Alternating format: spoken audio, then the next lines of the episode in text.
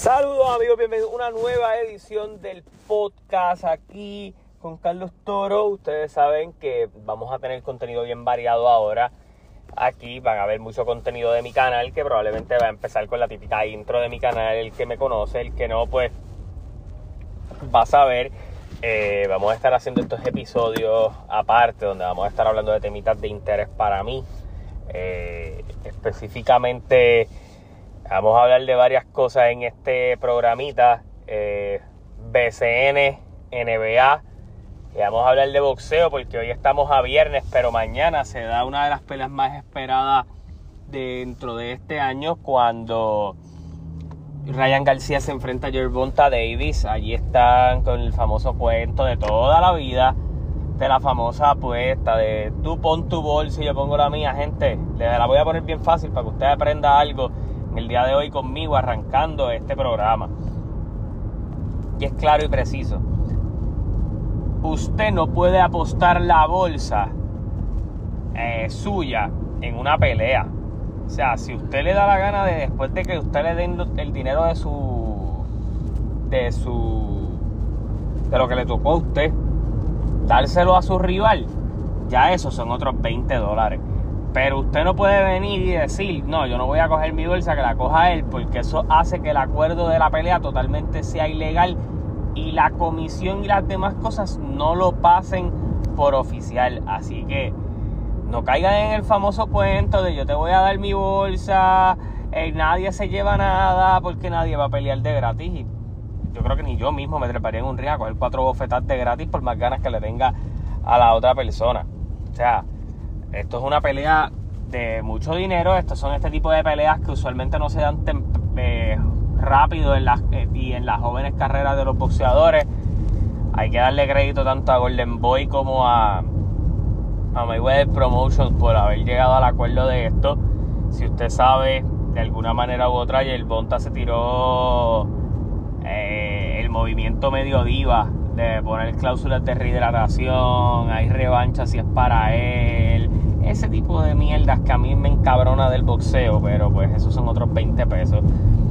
Hay que recalcar que Yerbonta Davis, pues básicamente, aunque pueda hacer la 140 y, probablemente es para el peso que va próximamente, eh, es eh, honestamente, eh, Ryan García es un 140 más natural. Es un tipo que naturalmente va a poder hacer el peso, naturalmente va a poder ejercer y establecerse en ese peso luego de que se dé esta pelea. Así que ellos hacen un cash de hacerle en 136. Vamos a ver qué termina pasando en esta pelea, pero es una pelea de pronóstico reservado y voy a dar un poquito de mi análisis si nos miramos para los dos lados de la balanza cuando hablemos de esta pelea. Si usted mira lo que puede traer Ryan García a la mesa es la velocidad. La velocidad es el factor más fuerte que puede tener Ryan García. No es que Ryan García no pegue, pero Ryan García es un tipo muy veloz, de buenos movimientos. A veces el problema de eso es que sacrifica su defensa por eso, pero que, tiene, que puede tener una defensa muy, muy buena gracias a su velocidad. No precisamente porque su movimiento sea el mejor, sino porque eh, su velocidad eh, ejerce cambios. Y yo creo que eso va a ser bien importante a la hora de establecer un tempo de pelea con Jelbonta Davis, que en el último, podríamos decir en sus últimas cuatro peleas, ha conocido algo llamado enamorarse de querer dar el knockout eh, súper sofisticado. Y eso pues lo ha llevado a perder asaltos y, y, no sacar todas las cualidades que yo creo que tiene. Jelbonta es un tipo, un pegador duro, para muchos es mal boxeador, para mí no es un mal boxeador. Yo creo que él tiene un buen contragolpeo, creo que tiene un buen jab, creo que se puede mover bastante rápido, creo que defensivamente es mejor de lo que muchos lo pintan, pero su defensa se ha visto bien opacada por querer eh, dar tanto knockout de escándalo o arriesgarse a coger más golpes de los que debería coger solo por querer dar ese knockout eh, del que la gente está hablando. Yo pienso que Ryan García va a estar en una pelea más donde él va a buscar humillar a, a Davis con su velocidad. En cambio, eh, Yerbonta Davis va a querer buscar ese knockout como lo ha hecho en las otras peleas. Yo creo que Yerbonta Davis por primera vez en su carrera se sienta ante un reto en donde él puede perder. Y tal vez esto lo lleve a ser un poco más precavido. Y el ser más precavido le puede garantizar una victoria. Y me voy a explicar a qué me refiero con más precavido. Que Yerbonta saque lo que la gente no espera que él saque. El boxeo, el movimiento, el voy a contragolpear y te voy a pegar duro, pero cuando yo considere no voy a arriesgarme a coger golpes de más por hacerlo. Yo creo que Yerbonta puede invitar a la pelea eh, y puede, pasar lo mismo con Ryan García, pero eh, yo creo que en términos de pegada, y el Bonta tiene una pegada envenenada. Y, y en asaltos de intercambio, no sé. Y de cierta manera, yo considero que esta es una pelea de alto nivel para ambas partes. Y como al ser una pelea de, alto nivel para ambas partes, es bien complicado dar un pronóstico aquí. Pero, mano, la experiencia la tiene el Bonta. Yo creo que Bonta sabe qué tiene que hacer en una situación donde se sienta perdido. Bonta se ha enfrentado a Pedraza, Bonta ha peleado con Gamboa, maybe no todos en su prime, pero ha enfrentado oposición o ex campeones mucho más que lo que ha enfrentado Ryan García, que creo que Campbell es lo que está por ahí. Eh, y el último que enfrentó, que no, recuerdo ahora el nombre de él, eh, pero sí no han sido. Sus, sus ex campeones no son muchos en su récord. En cambio, pues Gervonta ha tenido un poquito más de oposición. A pesar de no ser la más destacada. Obviamente esta pelea es grande. Esta pelea va a ser mucho dinero. Pero también hay que pensar que por cómo se están dando las cosas en este peso de la 135 y con todo lo que está yendo, este peso está bien caliente ahora mismo, considerando que el mes que viene, creo que ya es el mes que viene, Lomachenko se enfrenta a David Haney y pues hay una posibilidad alta de que quien, gane esas dos respectivas peleas pues se cuadre un super combate para finales de año en donde todos los títulos de la 135 estén en juego. Eh, ya obviamente por la parte de David Haney y, obviamente porque aunque esta pelea es por el título de ese lineal que tiene Haney, eh, que tiene Yerbonta, pues obviamente se puede cuadrar algo interesante, pero bien, bien, bien curioso cómo se puede dar esta vuelta. De todas formas, aunque creo que Ryan tiene más posibilidades de las que la gente, de, de las que mucha gente le está dando en esta pelea. Yo tengo a Yerbonta Davis ganando la pelea. Me atrevería a decir que esto se acaba por nocaut en el décimo. Eh, creo que Yerbonta tiene esa pegada que te cambia una pelea, que te, que te hace reencontrarte. Y no sé cuán ready esté Ryan García para ir con esa velocidad por 12 asaltos con un tipo como Yerbonta que te va a estar dando toda la pelea. Así que me voy con Yerbonta Davis. Eh, bueno, hablemos de NBA porque creo que voy a ser bastante preciso aquí. Ayer tuvimos tres jueguitos. Sacramento se enfrentaba a Golden State en el tercer juego de la serie. Phoenix se enfrentaba a los Clippers, tercer juego de la serie. Y también teníamos el juego de eh, los Nets contra los Philadelphia 76ers. Vamos a hablar de los resultados. Filadelfia en un juego donde básicamente yo creo que el peor jueguito que ellos han tenido, yo lo he dicho, esta serie de Filadelfia es una serie de trámite, es la mejor serie que le podía tocar un equipo que en otras ocasiones no ha podido probarse en playoff, esta es la mejor serie que le podía tocar, juegan con un equipo joven que defiende, eso te va preparando un poco para lo que viene, pero de la misma manera es una serie donde tú puedes lucir. 21 puntos de James Harden, jugó 29 minutos porque lo botaron del juego. En se tiró un 14-10, uno tuvo el mejor juego del mundo. Pero Tyrese Maxi con 25, Melton 13 del banco. jugaron bastante bien por el lado de Brooklyn. Eh, Michael Bridges con 26.6 rebotes, 5 asistencias. Eh, este equipo está básicamente cogiendo esta experiencia de playoffs para muchos de ellos, otros la han tenido, pero obviamente eh, ir acomodando este, el equipo. Filadelfia está a una victoria de pasar a la siguiente ronda, lo cual es muy bueno para ellos. Eh, esta serie de trámite para Filadelfia lo están haciendo bien. Creo que este fue el jueguito más sufrido que han tenido. Los otros, pues ellos se han mantenido en juego, no han jugado full trote, lo cual está bien. no se tienen que matar con esto. Golden State ayer regresaba a casa, 114 a 97 logran derrotar a, los Sacramento Kings. Tremendo juego de Stephen Curry con 36 puntos, 6 rebotes, 3 asistencias, bien acompañado por Andrew Wiggins con 20.7 rebotes, 3 asistencias. Y no podemos dejar fuera la aportación del banco de Dante DiVincenzo con 6.7 rebotes, 8 asistencias, 4 steals. Y Kevin Looney, clave para la victoria, 4 puntos, 20 rebotes, 9 asistencias. Así que, de cierta manera, en el lado de Sacramento, casi un triple doble de, de Diaron Fox. Eh, el banco ayer no estuvo muy activo en este juego. Eh, y obviamente mucho turnover. Vamos a hablar bien claro de esta serie. Eh, la serie, una vez fuera a casa, iba a tener problemas. ¿Por qué iba a tener problemas? Porque obviamente Golden State juega mejor en su casa, lo cual es entendible. Pero ayer ellos jugaban sin Gary Payton y sin Draymond Green. ¿Y qué hicieron? Pues vamos a usar lo mismo que ellos usaron en nuestra contra. El público ha sido un factor, el factor de cancha local ha sido un factor bien importante aquí. ¿Por qué? Porque Sacramento ha tenido un Diaron Fox muy bueno en la serie, ha tenido un Sabonis muy bueno en la serie, ha tenido un Harrison Barnes muy bueno en la serie.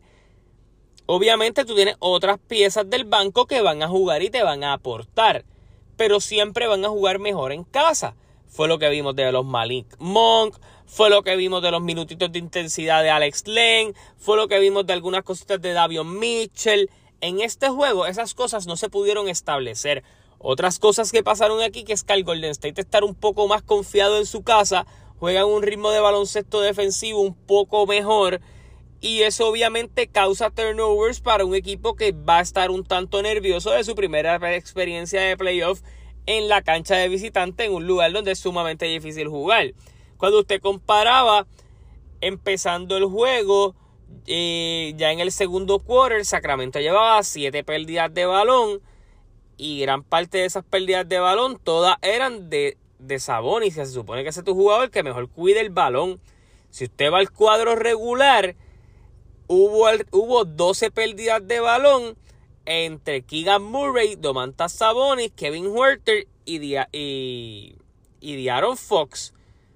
Una de David Mitchell, una de Alex Len y una de Metu. Son 15 turnovers en comparación con básicamente 10 11 turnovers por parte de, Golden State y muchos de los de Golden State fue en garbage time. So, no te conviene tanto allí. Cuando tú miras el aportador rebotero, fuera de Diaron Fox que hizo 9 y fuera de Domantas Sabonis que hizo 16, eh, Golden State ganó la batalla de los rebotes.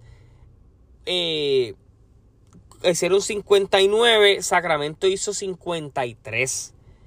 Pero en la asistencia, Golden State hizo más asistencia, hizo 12 steals en comparación con 6. Eh, básicamente tiraron 40% de field goal durante todo el juego. Desde la línea de 3 eh, tiraron 32%, lo cual no es muy sofisticado para ellos. Eh, pero obviamente jugando contra un 23%. So ese, ese por ciento de ellos de, esta gente bajó. Pero cuando tú vienes a ver en los rebotes ofensivos, hubo eh, Golden State tuvo la oportunidad de coger 18 rebotes ofensivos y esos 18 rebotes ofensivos, aunque Sacramento hizo 11 en puntos de segundas oportunidades, que Looney te mantuvo ahí y eso es bien importante, ¿por qué? Porque que Looney es un buen jugador. Con eso yo no tengo ningún tipo de problema. Pero cuando tú tienes a Draymond Green, pues le tropieza un poco más. Tener a Kevin Looney, jugadores más versátiles en cancha y más en tu casa, pues te hace lucir así. ¿Qué hay que, qué hay que esperar? Golden State mostró que hay signos de vida, lo cual está muy bien. Hay que ver cómo Sacramento viene preparado después de que le hayan dado por doble dígito, después de ellos haber tenido dos victorias bastante ajustadas sobre Golden State. Si el factor mental en el próximo juego les sale y pueden mejorar lo que hicieron hoy sin la cantidad de turnovers, aquí hay serie para rato. Esta serie va a ser un poquito larga, así que yo no tengo ningún tipo de problema con eso, pero Golden se lleva la victoria aquí. Bueno, vamos para Phoenix y Clipper. Anunciaron temprano que Kawhi no iba a jugar, desde ahí todo el interés en mí por el juego se fue para el carajo. Paul George no tampoco está jugando. Y mano, hay que ser bien franco. Todo el que piense que Phoenix va a ganar el campeonato, esta serie ha podido hacer un ajuste de realidad para muchos. ¿Por qué? Voy a ser bien franco. En los tres juegos que han jugado, esta serie está 2 a 1. En los tres juegos, los Clippers han tenido oportunidad de tener esta serie 3 a 0. Sin equipo para hacerlo. O sea, no, no estoy diciendo sin equipo para hacerlo. Estoy diciéndolo más bien sin que tu equipo esté completo para hacerlo. O sea, ellos ganaron 129 a 124. Devin Booker metió 45. Kevin Durant 28. Eh, Ayton con doble doble. Todo el cuadro regular en doble dígito y tu banco solamente anotó 18 puntos. En el primer juego tu banco también fue el problema. Y en el segundo juego, básicamente los Clippers le bajaron el pie en el acelerador y se le fueron en un rally y nunca pudieron virar para atrás. Eh, pero cuando tú comparas con los Clippers, los Clippers le hicieron 39 puntos del banco y el cuadro regular que estaba jugando son la gran mayoría de jugadores del banco. ¿A qué me estoy refiriendo? Yo no estoy diciendo que Phoenix no esté duro. Lo que estoy diciendo es el hecho de no tener banco y el hecho de no poderle dar minutos a tu banco por, porque permiten que se te pegue el juego va a ser un problema en el long run de este equipo. Así que vamos a ver, porque si Kawhi Leonard llega a jugar el próximo juego y por George que lo he visto entrenando, regresa para el juego 4 y si esta serie regresa a Phoenix con un 2-2, esta serie va a ser larga. O sea, los Clippers tienen piezas para joder, o sea, para hacer daño. Y por lo que yo estoy viendo en esta serie de primera ronda, no va a poder haber, no va a poder haber días libres para Kevin Durant, no va a poder haber días libres para Devin Booker. Porque pues Chris Paul se le está notando la edad en estas series de playoff. De la misma manera, eh, no está luciendo extraordinario aquí y estás contando con un montón de jugadores que no son grandes tiradores, son básicamente eh, jugadores de racha. Así que es bien complicado el panorama para Phoenix, a mi entender. O sea, esta serie a mí me ha dejado más preocupado por Phoenix que por los mismos Clippers. Así que al menos ese es mi, pensamiento de lo que estoy viendo ahora mismo eh, por parte de, de, la serie de Filadelfia y de Phoenix y, los Clippers. Bueno, vamos a movernos a otros temas. Eh, ¿Cuáles son los jueguitos de hoy viernes? Hoy jugarían los Celtics contra los Hawks a las 7 de la noche, los Cavaliers contra los Knicks a las 8 y media de la noche y a las 9 y media de la noche los Nuggets contra los Timberwolves. Denver lidera la serie 2-0. Eh, Boston lidera la serie 2-0 y la serie de Cavaliers y Knicks está empatada a tres juegos. Así que eso es lo que hay en la NBA en estos momentos. Moviéndonos rapidito a hablar un poquito de lo que está pasando en BCN tenemos que conversar de un par de cositas. Específicamente, eh, básicamente salen unas declaraciones que Ponce va a estar activo en el mercado de cambios, que van a estar, que están contentos con su coach y todo lo demás.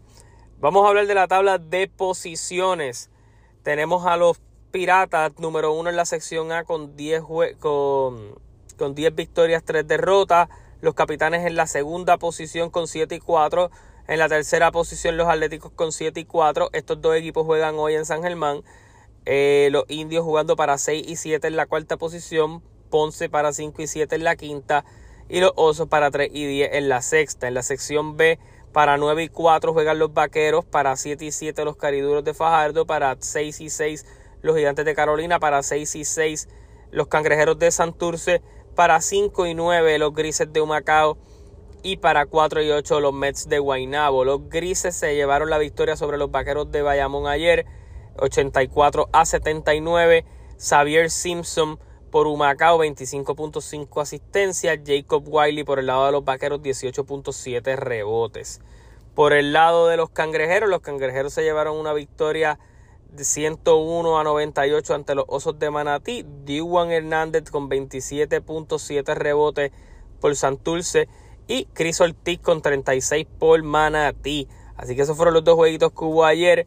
Vamos a ver qué sigue pasando en la liga.